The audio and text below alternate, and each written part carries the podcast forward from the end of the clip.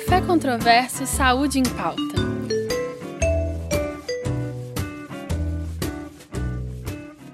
É, bom dia a todos. Vamos começar mais uma sessão né, do nosso Café Controverso, Saúde em Pauta, que é um evento que nós contamos com a parceria do Instituto Unimed. E o tema hoje é prevenção e cuidado na saúde do homem. Então, eu agradeço a presença de todos, em especial aos nossos convidados, professor Reginaldo Martelo, urologista e andrologista do Serviço de Urologia e Setor de Reprodução do Hospital das Clínicas, o FMG, professora Cassandra Pereira França, professora de graduação e pós-graduação do Departamento de Psicologia da UFMG, e quem irá mediar essa mesa vai ser a doutora Roxane, doutora em gastroenterologia e pediatra. Então, muito obrigada a todos e eu vou passar o microfone para a doutora Roxane, que aí ela vai conduzir a sessão. Bom dia, então, a todos e a todas. Hoje nós estamos aqui para darmos nossa contribuição da, do Instituto Unimed e também do Espaço do Conhecimento UFMG para a causa masculina. Novembro foi escolhido como o mês de conscientização sobre a saúde do homem. Nós sabemos que os homens cuidam muito menos da saúde do que as mulheres, em geral, mais ainda que as crianças. Portanto, esse mês de novembro, especialmente o dia 19 de novembro, que é o Dia Internacional do Homem, ele contribui para essa conscientização dos homens na sociedade com relação à sua saúde física e psíquica, em especial com a sua sexualidade. Então, para tratar desse assunto, nós é, convidamos dois profissionais reconhecidos da área, a doutora Cassandra e o doutor Reginaldo. A doutora Cassandra é psicanalista com ampla experiência na área. Ela tem doutorado em sexualidade masculina e ejaculação precoce. E o doutor Reginaldo, que é urologista do Hospital das Clínicas, também com mestrado e doutorado na área. E hoje eles vão falar sobre essas questões que afligem tanto os homens e que eles têm tanta dificuldade de conversar sobre elas. Doutor Reginaldo fala primeiro, que vai falar mais das questões físicas, e depois doutora Cassandra, e depois a gente abre para perguntas. Então, doutor Reginaldo, tem a palavra. Tá, muito obrigado. Gostaria de agradecer o convite, né, por estar aqui, por, pelos organizadores. É uma honra estar aqui para falar sobre um assunto tão importante que é a, a, saúde do homem, né? Eu sou médico urologista, então é minha área principal de atuação. Além de urologista, eu sou andrologista também, que cuida mais da parte do aparelho reprodutor. O pessoal às vezes não sabe direito que cada especialidade cuida, mas a, a urologia normalmente ela cuida do sistema urinário you. Tanto do homem quanto da mulher, e uma subespecialidade da urologia, que é a andrologia, cuida é, especialmente do aparelho reprodutor masculino. É como se fosse o ginecologista para a mulher e o andrologista para o homem, né? E essa parte de andrologia está muito ligada à parte do aparelho reprodutor, dos problemas sexuais do homem. Nesse mês de novembro, nós estamos com uma coisa muito importante que é a prevenção dos, das doenças da próstata, que é um que é um tema de extrema importância pra, para o homem. O pessoal, às vezes, muita gente até pergunta o que, que é próstata, mas muita gente sabe que é, é, rim serve para produzir urina, pulmão serve para respirar, o coração para distribuir o sangue pelo corpo, mas e próstata? O que, que é próstata? Muita gente nem sabe o que, que é próstata, para que, que serve a próstata, né? Então a próstata é, é uma glândula anexa do sistema reprodutor.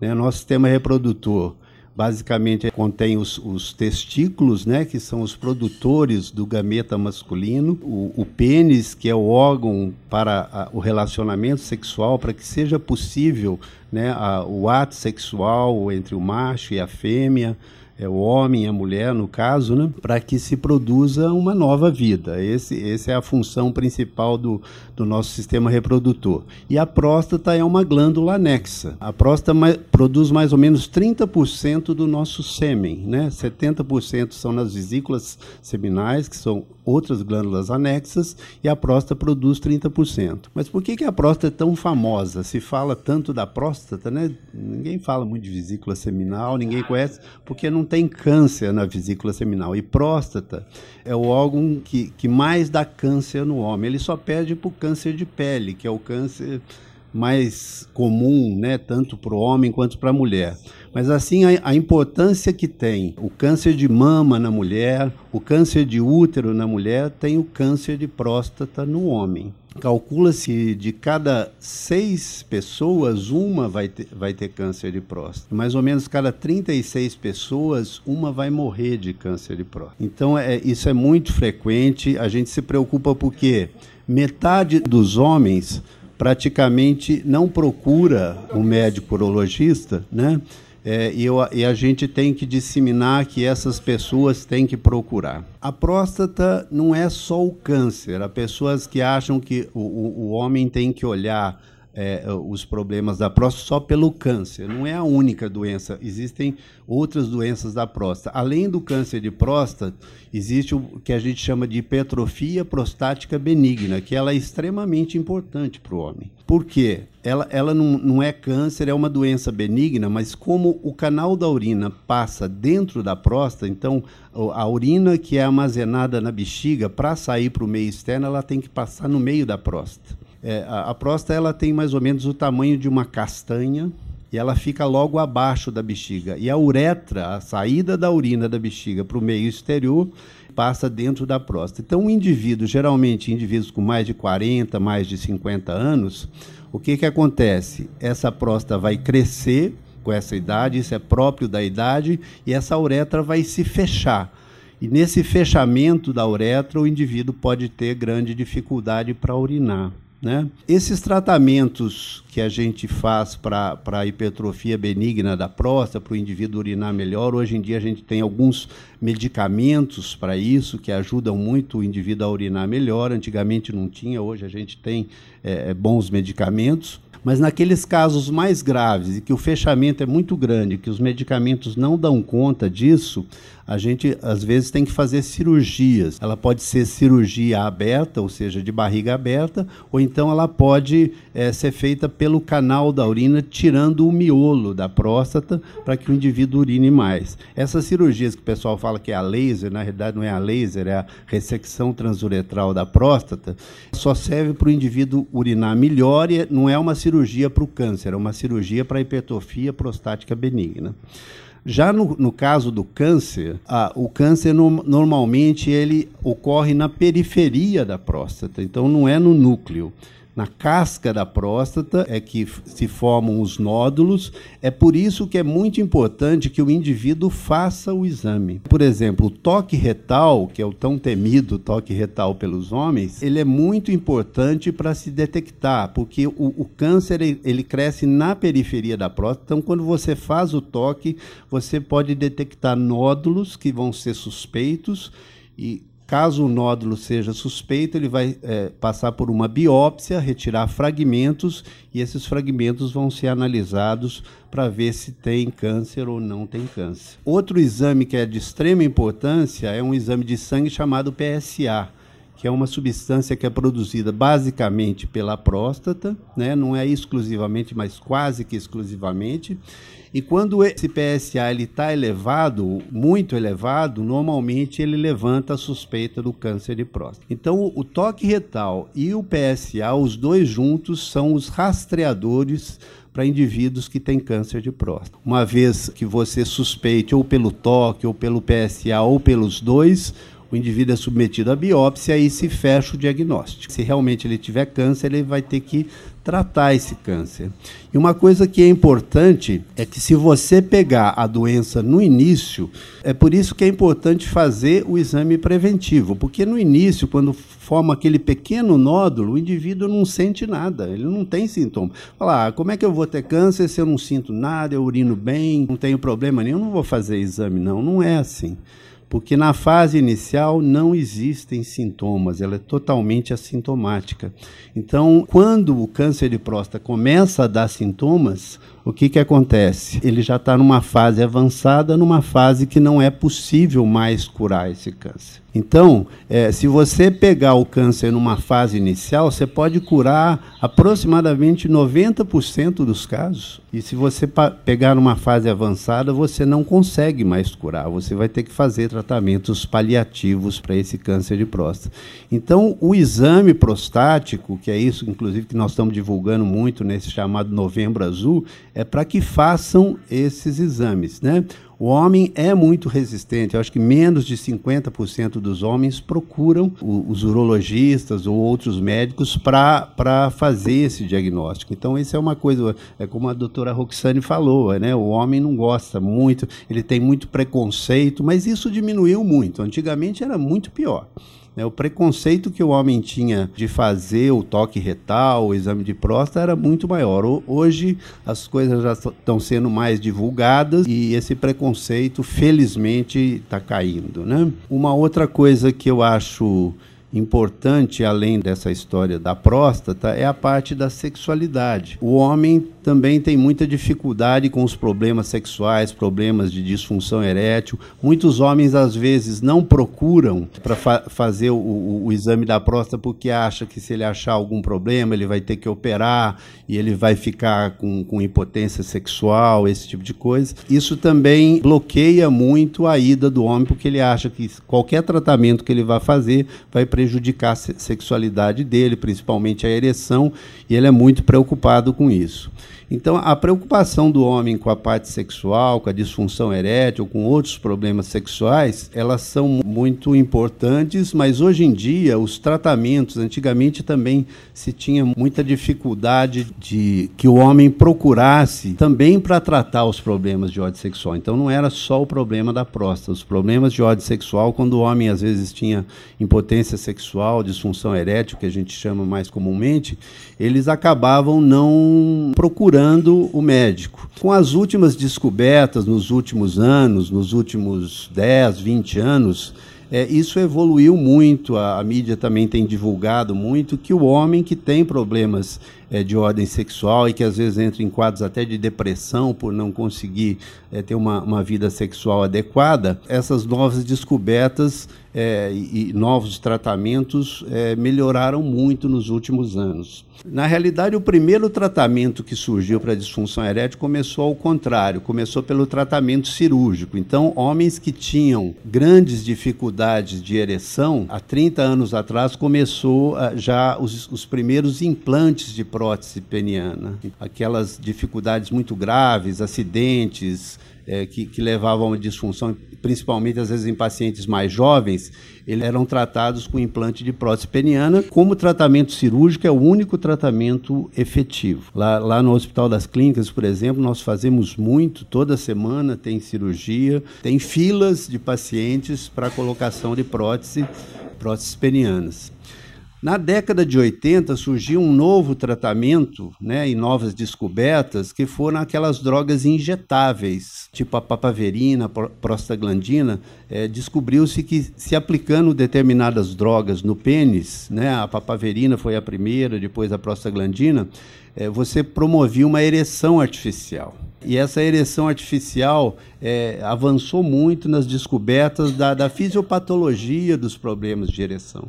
A gente sabe que a grande maioria dos problemas de ereção são problemas vasculares. O, os mesmos problemas que levam o indivíduo a, a, ter um infarto do miocárdio, a ter um derrame cerebral, a, a, ter isquemia em membros inferiores, por exemplo, que são os problemas vasculares, levam os problemas também de, de ereção.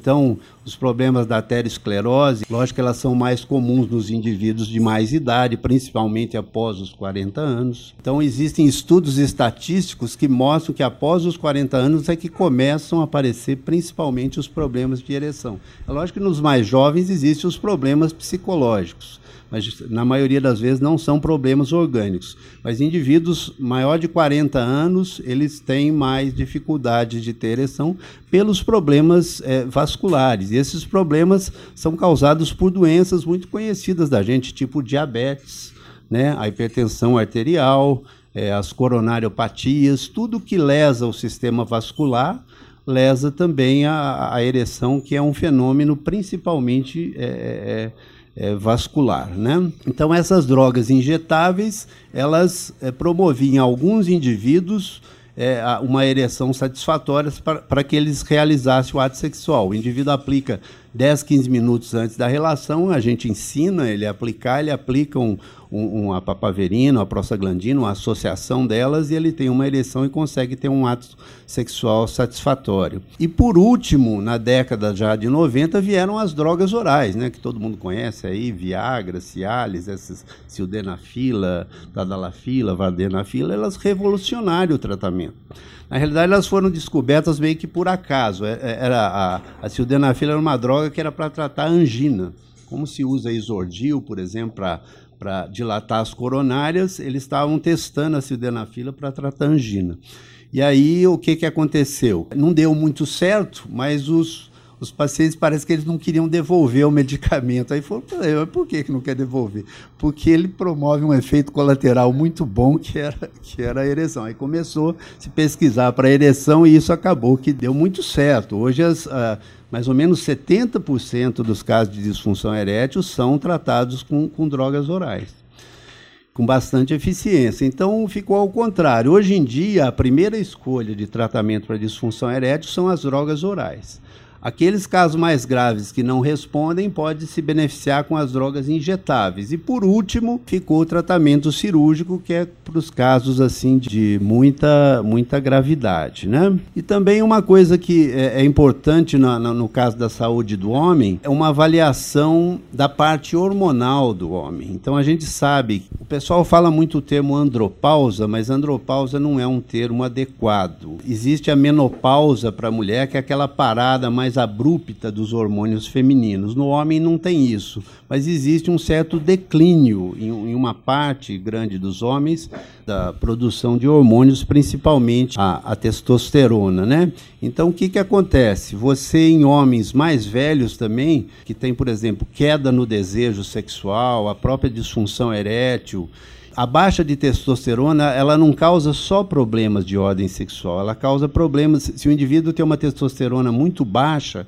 né, que a testosterona é o principal hormônio masculino, esse indivíduo ele vai ter dificuldades também, é, ele vai ficar mais desanimado, dá um quadro até meio que depressivo, ele perde massa muscular, que a testosterona é importante para a massa muscular, ele ganha mais gordura. Então, os indivíduos têm que ser avaliados também do ponto de vista hormonal. A queda no desejo sexual é muito importante.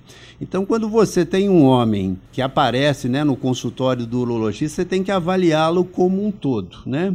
Então você tem que avaliar essa parte prostática para prevenir o câncer, tem que avaliar a doença benigna da próstata, que influi muito no sistema urinário, né? As cirurgias da próstata para desobstrução para o indivíduo urinar bem é uma das mais comuns doenças da, da, da hipertrofia prostática. Você tem que avaliar o lado sexual, né? Se, a, se ele está bem com a vida sexual, com a ereção, e avaliar um pouco essa parte hormonal, de libido, do ânimo. Eu acho que esses são os pontos mais importantes. Muito bem, muito obrigada. A gente passa então para a doutora Cassandra e depois a gente abre para pergunta. Bom dia a todos. Muito obrigada aos organizadores pelo convite. É um prazer estar aqui com vocês, discutindo um, um, assunto tão delicado, porque eu, como psicóloga, professora de psicanálise, a nossa preocupação com a saúde do homem, né, logicamente, vai ter um viés de escuta das questões emocionais do, dos pacientes, né? E uma coisa assim que é um peso muito grande nessa temática, né, é a questão do machismo no Brasil. Né? Por todos os ângulos em que a gente vá, a gente percebe os efeitos, né? os ecos do machismo em cima de todos nós, principalmente em cima dos homens, né? Eu diria assim que eu tive oportunidade de observar esse peso dessa pressão sobre os homens na época da minha tese de doutorado. Essa tese de doutorado, ela foi realizada no Hospital das Clínicas, né? Com através da escuta de 200 pacientes com casos de ejaculação precoce e disfunção erétil. Né? Essa pesquisa foi feita a pedido do ambulatório de andrologia, né, que há muitos anos estava preocupado com esses fatores, né? Não só porque os homens não falavam sobre a sexualidade, e ainda hoje, apesar de ter mudado bastante, eles ainda têm muita dificuldade de falar da sexualidade, muito mais do que as mulheres. Mas na época, então, aconteceu uma coisa assim muito, muito interessante, porque eh, durante a pesquisa eu tratei, então, uma média de 200 pacientes no ambulatório de andrologia, e logo quando eu comecei a pesquisa, eu comecei a notar um, um, um, aspecto assim muito interessante, né? E que foi definindo o eixo, o meu viés de pesquisa, é, que seria exatamente eu iria estudar dentro das, da nosografia, da psicopatologia psicanalítica, qual que era a diferença entre o funcionamento psíquico dos homens com ejaculação precoce e o funcionamento psíquico dos homens com disfunção erétil esse, esse perfil de pesquisa ele foi delineado com muita clareza logo no começo dos atendimentos, quando eu comecei a perceber uma coisa assim que me chamou muita atenção, é que os pacientes com impotência sexual, geralmente eles tinham parceiros e parceiras sexuais estáveis, né? apesar de muitas vezes eles apresentarem a impotência sexual durante 20 anos, né? É difícil a gente imaginar, né, assim, um casal que durante 20 anos o homem tem impotência sexual e a relação conjugal se mantém estável. Isso eu comecei a, a achar muito interessante e, e comecei a, a, observar um contraponto. Né? Quando eu chamava as esposas desses homens para as entrevistas, né, elas vinham, compareciam, e eu podia perceber que elas tinham um relacionamento afetivo, amoroso, muito especial com esses companheiros.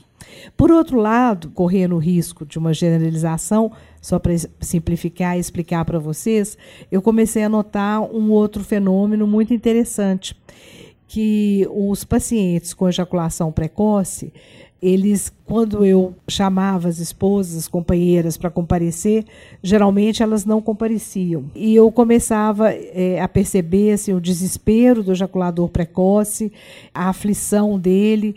Doutora, a senhora tem que conseguir trazer minha mulher aqui, não sei o que, ela vai me abandonar. E na semana seguinte a, de fato a esposa abandonava, né? E abandonava de uma maneira muito, muito sádica, né? Abandonava deixando um bilhete tipo assim, fugir com o seu melhor amigo, ou abandonava tirando todos os móveis da casa e, e o marido chegando em casa encontrando a casa vazia.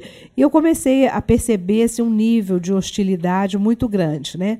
E esse virou o viés então da minha pesquisa, né? Saber por que, o que, que se passava na relação entre eles, é, do funcionamento psíquico do ejaculador precoce e qual seria a diferença. E uma coisa que logo eu constatei foi que os ejaculadores precoces, na verdade, e, e aí o próprio funcionamento deles no tratamento evidenciava isso, o ejaculador precoce ele não consegue, ele tem uma certa dificuldade pela ansiedade, pela aflição que ele fica, né, exatamente por conta de uma série de temores fantasmáticos, imaginários da sexualidade com a mulher, eles na verdade eles não dão um, uma atenção especial, eles não entram numa têm dificuldade de entrar numa relação de amor, de dedicação.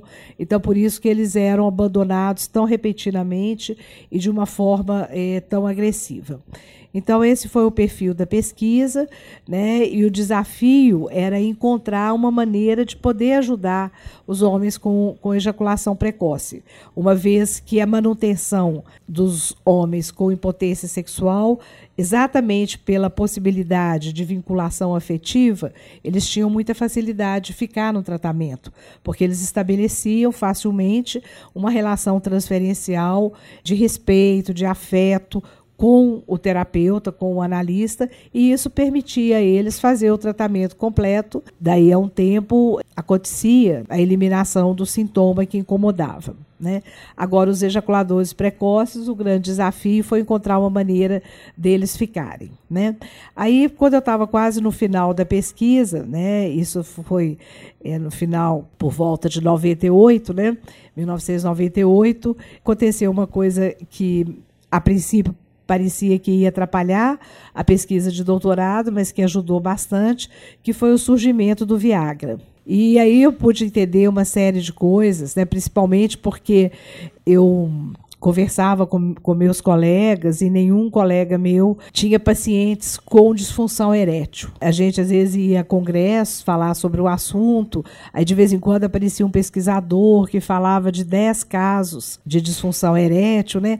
E a gente tinha no ambulatório é, cadastrado 5 mil pacientes. E eu até ficava um pouco sem graça, né, de falar, ó, lá em Minas, no nosso ambulatório, nós temos 5 mil pacientes, né? Quando em outros locais a gente tinha um número muito reduzido, né, de, de escuta. Então, o que que aconteceu? Com o surgimento do Viagra, a princípio parecia que os homens não dariam mais atenção porque to todos passariam a tomar a, as drogas e não dariam mais atenção ao seu funcionamento psíquico. Mas, para minha surpresa, aconteceu uma coisa que foi muito boa para minha pesquisa, porque o, os ejaculadores precoces também começaram a tomar Viagra e eles perceberam, né, foram percebendo que não surtia efeito, foram se sentindo mais ameaçados ainda pela competição no mercado, né? Agora tem homens com, com ereção durante um tempo muito prolongado. E aí, com o uso do, do Viagra, é, começou a ser a ficar muito claro é, para os homens um conceito que é muito caro à psicanálise, que é o conceito de libido. A libido como uma energia sexual, como uma pulsão que nos movimenta e que nos sinaliza os caminhos do desejo. Então, o Viagra, ele trouxe para a realidade concreta que sem a libido é praticamente, sem o desejo, sem o tesão, é praticamente impossível ter-se né, uma relação sexual saudável. Então, assim, isso deu um efeito muito bacana nos pacientes, porque eles começaram a perceber né, que eles tinham que falar mesmo, era sobre o desejo deles. Eles tinham que sair daquela linguagem médica, daquela cobrança com os psicólogos e, e psicanalistas acerca do desaparecimento imediato do sintoma. E eles passaram, então, a falar mais das, da representação que eles tinham, é, da performance sexual deles com os parceiros e parceiras sexuais. Eles conseguiram é, fazer uma autocrítica muito maior na modalidade de vínculo afetivo que eles estabeleciam com as namoradas, companheiras. Então, assim, acabou que o, o, Viagra ele teve um efeito também para o campo psi que foi muito bom. Hoje em dia, eu, eu diria até né, que os psicólogos eles têm uma preocupação ainda muito grande com a questão Viagra, do Viagra, mas principalmente relacionada à juventude. Nós temos desde a revolução sexual, então se a gente for localizar assim no tempo, na década de 60, as mulheres começaram a se libertar, né, tirar os grilhões da sexualidade.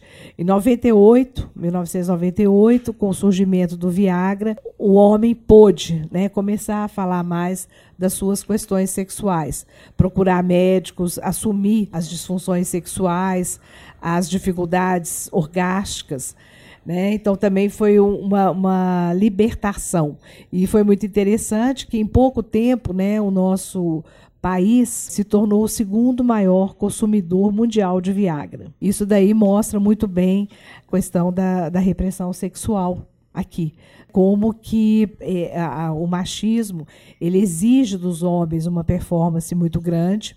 E isso é somado né, ao fato de que a liberação sexual das mulheres também tem uma, como efeito uma cobrança grande do, de uma performance dos homens. Né? Então, assim, o, o, fato de, de ter mudado tanto e das mulheres hoje em dia terem liberdade para falar, discutir com as amigas as dificuldades sexuais, o fato dos jovens não recorrerem mais a prostitutas para sua iniciação sexual, mas fazerem sexo com as amigas, com as ficantes, isso incrementou a ansiedade nos homens.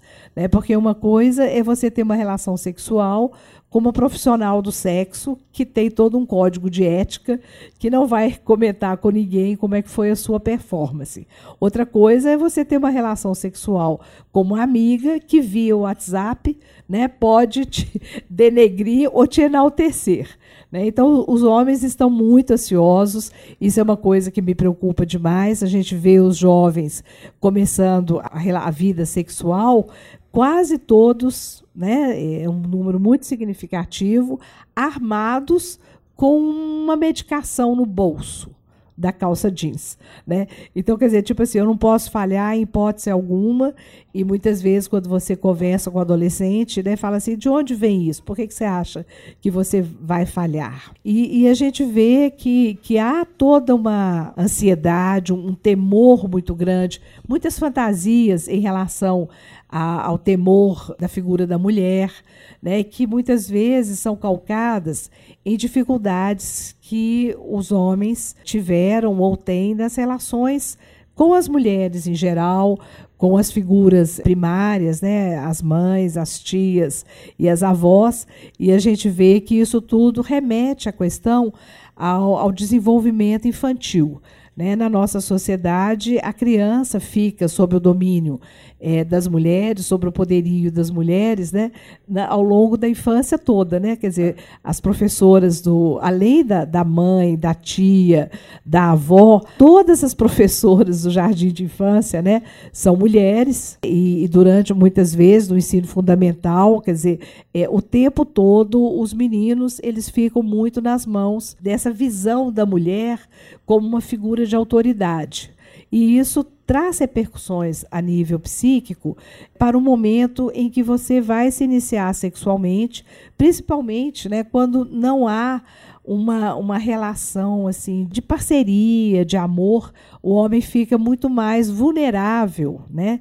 E, e há ainda no, no, no, imaginário do homem brasileiro é, a, a fantasia de que para a mulher a coisa mais importante é a ereção do pênis. Então a gente vê isso em congressos, as salas que ficam mais cheias são aquelas salas onde as pesquisas médicas vão anunciar o, o tamanho do pênis, as, as, pesquisas que falam sobre a força erétil, você vê que há uma, um burburinho, né, há um interesse muito grande do homem sobre isso. Quando, na verdade, a, a relação sexual de sucesso ela é muito mais garantida pelo vínculo de atenção, de, de carícias, pelo envolvimento emocional do homem. Né?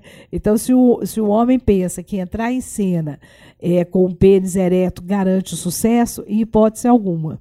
Né? É, a, a, pesquisa mostrou isso, pelo que eu contei para vocês, da relação entre a sintomatologia na disfunção erétil e na ejaculação precoce, a pesquisa mostrou isso com muita clareza. Né? Na verdade, o que garante o sucesso é, de uma relação é a capacidade do homem de se vincular emocionalmente né, com a sua parceira. Então, isso daí é um, um, ponto assim muito importante. Então, no momento atual, uma das preocupações que nós da psicologia temos, né, vem exatamente desse modelo que a gente está vivendo de sexualidade e de relacionamentos, onde as relações são, até certo ponto, muito frias, muito objetivas, rápidas, mecânicas, automatizadas, né? Vocês sabem muito bem que os adolescentes, eles pouco conversam com as ficantes deles, né? Quando você vê, ele, eles contam pra gente, né, de uma de uma briga, de uma discussão que eles tiveram, horas a fio pelo Zap, né? Eles só escrevem, eles não falam. E aí vem uma coisa muito engraçada, né? Porque se a gente é, fala assim, mas por que, que você não, não discute? Não, Quer dizer, o falar, o conversar é algo extremamente íntimo. Né? A intimidade está no diálogo e na conversa. E os adolescentes eles têm evitado esse tipo de intimidade. Então vocês vejam que isso por si só provoca um, um, incremento da vulnerabilidade. Você entra na relação vulnerável, porque você tem que entrar com a performance sexual, com o corpo no primeiro momento, e vai demorar muito tempo para que você tenha intimidade para uma conversa.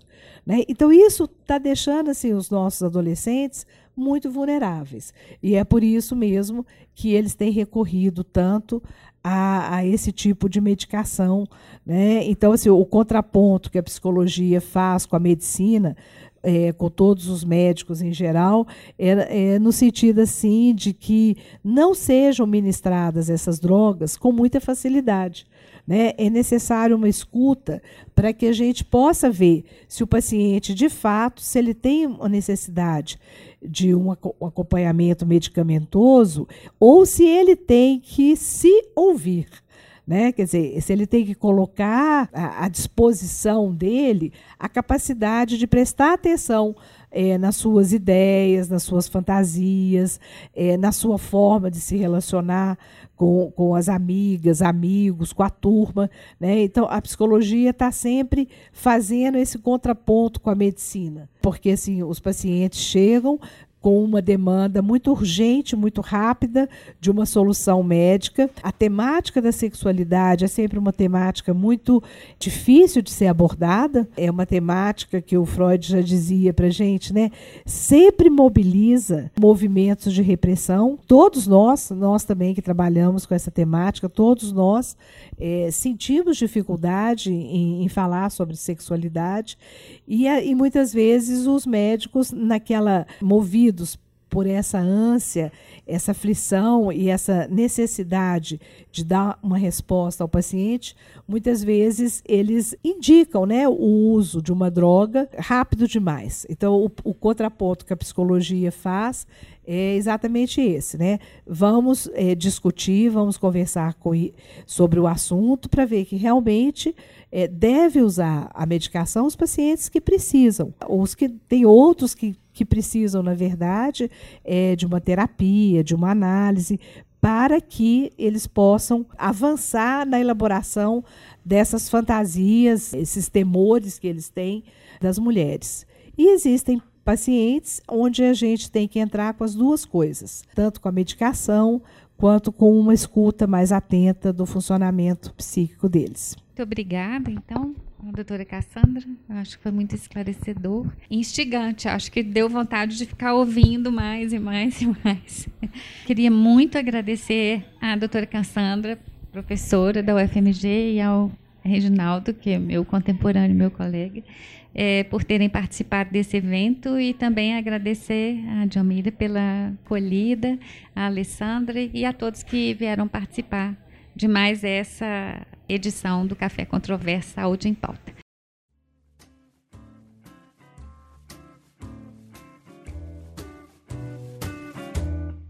O Café Controverso Saúde em Pauta é uma realização do Espaço do Conhecimento FMG em parceria com o Instituto Unimed BH.